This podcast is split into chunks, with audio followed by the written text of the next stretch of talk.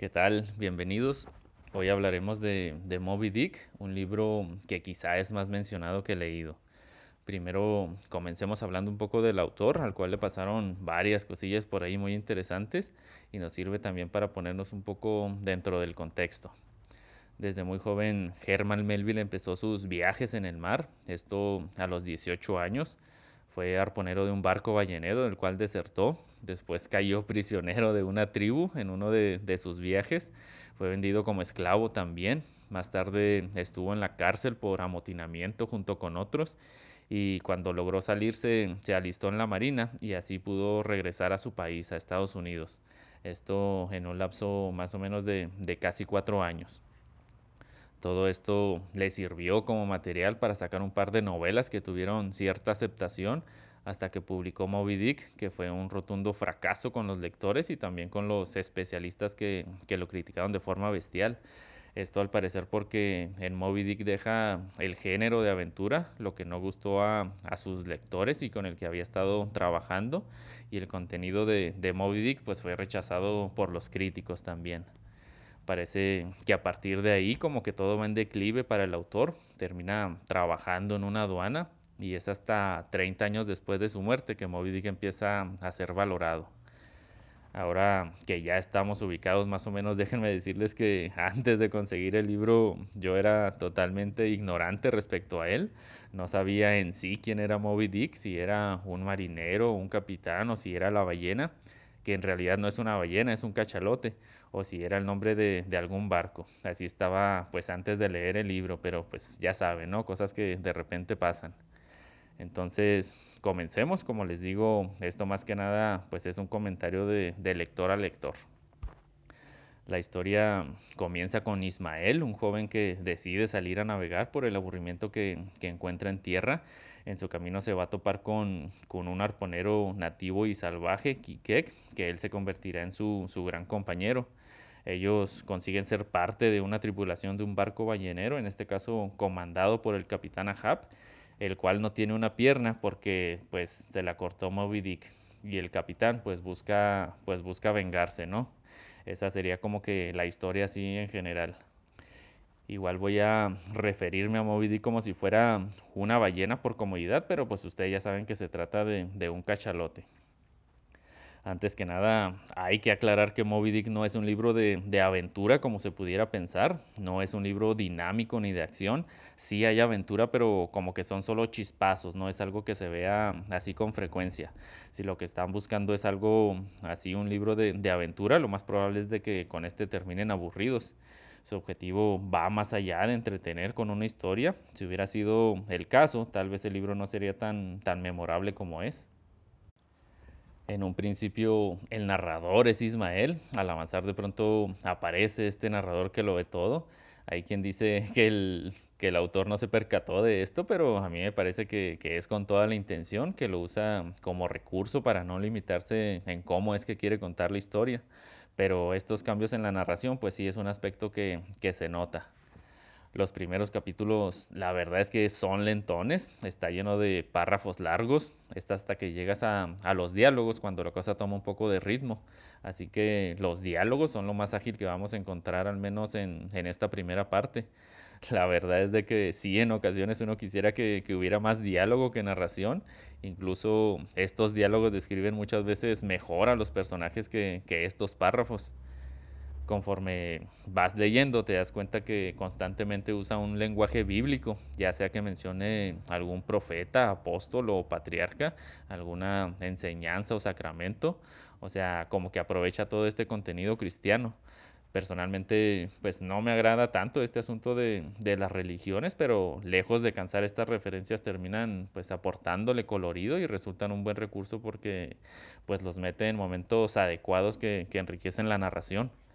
También vamos a encontrar que critica a la religión, a los ritos y el fanatismo que generan. Hace muchísimas referencias de distintos lugares del mundo y personajes históricos. De repente menciona algo sobre Roma, Egipto, Asia o América, o sobre las civilizaciones antiguas y su mitología. O sea, se nota el amplio conocimiento de, de distintas culturas, pero sin ser pretencioso ni petulante. Pero con los capítulos pasa algo como que extraño. Aparte de que son muchísimos, son más de, de 100 y son muy diferentes y variados. Algunos son largos y otros ni siquiera llegan a completar una página.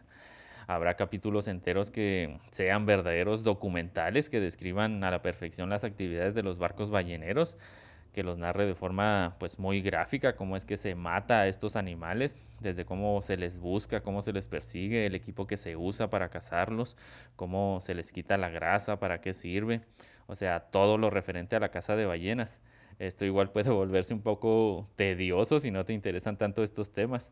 También al terminar algunos capítulos que en apariencia podrían ser como descriptivos o literales, cierra con un pequeño párrafo al final, lo que puede transformar el capítulo pues en uno totalmente metafórico.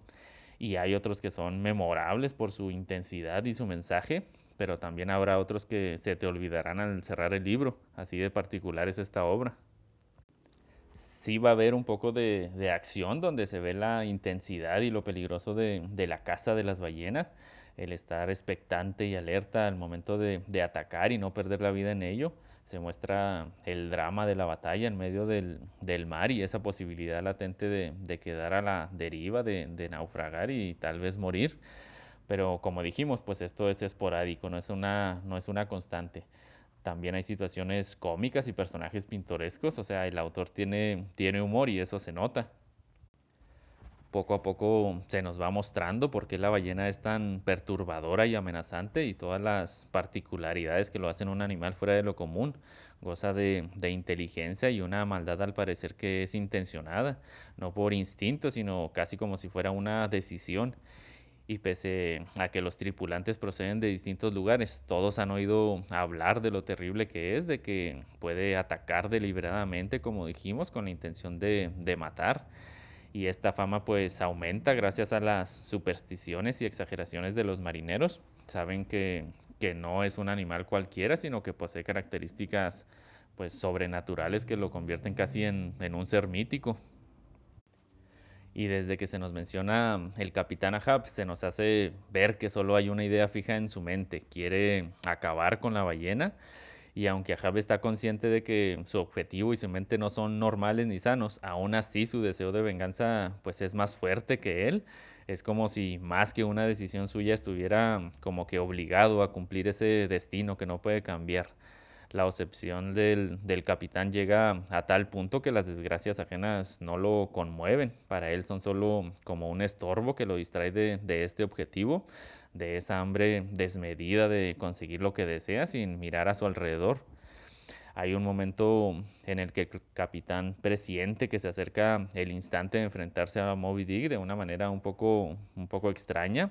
Su frenesí es tal que se prepara con una especie de ritual que raya en lo místico y pues que nos recuerda lo delirante de su estado y ya hacia el final pues muestra un pequeño destello de empatía hacia su primer oficial, Starbuck, que es la única persona que pues funciona de contrapeso en, con esta loca idea del capitán y esta sería como que el único acto noble de pues en este caso de un ser consumido por la necedad caprichosa.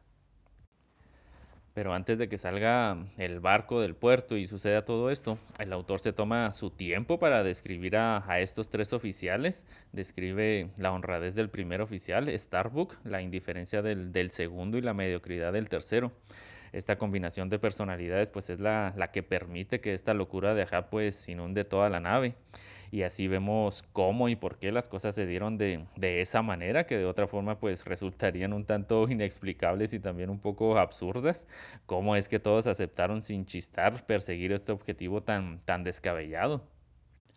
Más adelante hay un punto de tensión donde hay ciertas señales que le indican a, a, toda la tripulación que perseguir y enfrentarse a Moby Dick pues es algo irracional y que posiblemente los lleve a esa posibilidad de, de, la muerte, pero aún así continúan y pues siguen el objetivo, en este caso pues el objetivo del capitán, ¿no? De un solo hombre y pues continúan con su camino. Algo que me parece interesante es cuando el autor hace un pequeño paréntesis en la historia para ahondar en pensamientos más profundos. En esos momentos, pues el libro se vuelve potente. Claro que esto no sucede a cada capítulo, sino que te va llevando con calma, quizá demasiada calma tal vez, y de repente aparecen estos párrafos poderosos y potentes. Ahí es cuando pues agradeces no haber abandonado el libro. Y después de haber llevado el libro tranquilamente, como dijimos, al final aparece Moby Dick, que en realidad solo lo hace en, en los tres últimos capítulos. La historia, pues en esos momentos es verdaderamente vertiginosa, uno no puede parar de, de leer. Esas páginas son como que las más veloces e intensas. Esto, pues en lo que a la historia se refiere. Me parece que aquí hay mucho contenido psicológico, un suceso que causa dolor, que no se acepta ni se supera, domina el comportamiento desde lo profundo y puede llevar a actos extraordinarios en un intento de, mitigar ese dolor. Igual los psicólogos pues saben muy bien de, de este asunto. Lo que sí es evidente es de que a partir de un hecho traumático el comportamiento pues gira en torno a este suceso, ya sea consciente o inconscientemente. Y aquí lo vemos claramente. Ahab tiene pues muchos o varios de los síntomas de este famoso trastorno postraumático, este pues tan mencionado, ¿no? Este trastorno. También hay que decir que el libro está construido por temas un tanto separados, lo que lo hace, pues puede parecer un poco desconcertante. Y esto lo hace, pues, un libro muy particular. Por un lado tenemos la, la historia, por otra parte los aspectos técnicos de la Casa de la Ballena, por otra el tema filosófico y también los puntos psicológicos. Esto sumado también a los cambios narrativos y todo lo demás, el lenguaje sencillo, su vasta cultura, la crítica y el humor, todo esto pues lo hace un libro muy rico y muy completo. He escuchado que a mucha gente le parece un libro extraño, pero más que extraño o difícil, yo diría que, que es un libro ecléctico. Tiene tantas cosas que sí es comprensible que, que no todo te agrade de él de cierta manera, pues es lógico, quizá por eso muchos lo dejan a medio camino y no lo terminan. Cierto que estas divagaciones, monólogos, introspecciones, estos grandes párrafos, digresiones y todo esto no lo hacen un libro pues digerible para todos, eso también es verdad. Y ya entrando un poco sobre este supuesto simbolismo, sobre el significado de, de, la obra y lo que representa la ballena, que si representa el capitalismo, que si la maldad o que si a Dios, yo no voy a confirmar o desmentir esto de lo que pueda en realidad significar o no. Y quienes quieran ver en este, bueno, quienes quieran ver este contenido oculto, simbólico, lo mejor es de que ustedes lo lean y así saquen sus propias conclusiones sin que nadie los predisponga a pensar tal cosa. Y ustedes pues decidirán, ¿no? Si es que el autor quiso representar algo más allá de la historia o si son solo figuraciones de los llamados expertos que quizá ven cosas donde no las hay. Ya ustedes tendrán que decidir y, y a ver qué les parece. Pero lo que sí hay que admitir para no engañar es que el libro no es de esos que se recomienda a gente que empieza a leer. Me parece que se requiere de cierto callo para no dejarlo abandonado. De esos libros que erróneamente encargan en las escuelas a edades tempranas, como El Quijote, me parece. Una, pues, una completa insensatez obligar a leer estas obras que, que lejos de atraer causan el, el efecto contrario. Uno termina casi huyendo de los libros uno se puede ir con la finta de que así son todos los libros buenos e importantes, pesados, complicados, difíciles. Y ante todo, pues la lectura debe ser un acto placentero, como cualquier otra actividad que te guste. Si no te agrada un libro, lo mejor es dejarlo y voltear hacia otro lado. Igual ya encontrarás uno que, que sí te guste. Y ya para finalizar, digamos que el libro quizá podría ser como una especie de, museo donde no todo te agrada, incluso puede aburrir, pero si pones atención a todo lo que se te ofrece, pues habrá algo que te llame la atención y a lo mejor habrá valido pues el esfuerzo. Quizá esta construcción tan, tan particular se deba para filtrar lectores ocasionales, no lo sé, tal vez. Igual es algo que a lo mejor en determinado momento pues uno haría y pese a ser un libro voluminoso, a mí me dejó con, con, ganas de más. De pronto me encontraba en los últimos capítulos en plena persecución de Moby Dick, esperando pues ver en qué acababa todo y al mismo tiempo pues lamentando que pronto acabaría. El libro es tan genial que literalmente el final se encuentra en la última hoja de los mejores finales que he leído, si no es que el mejor.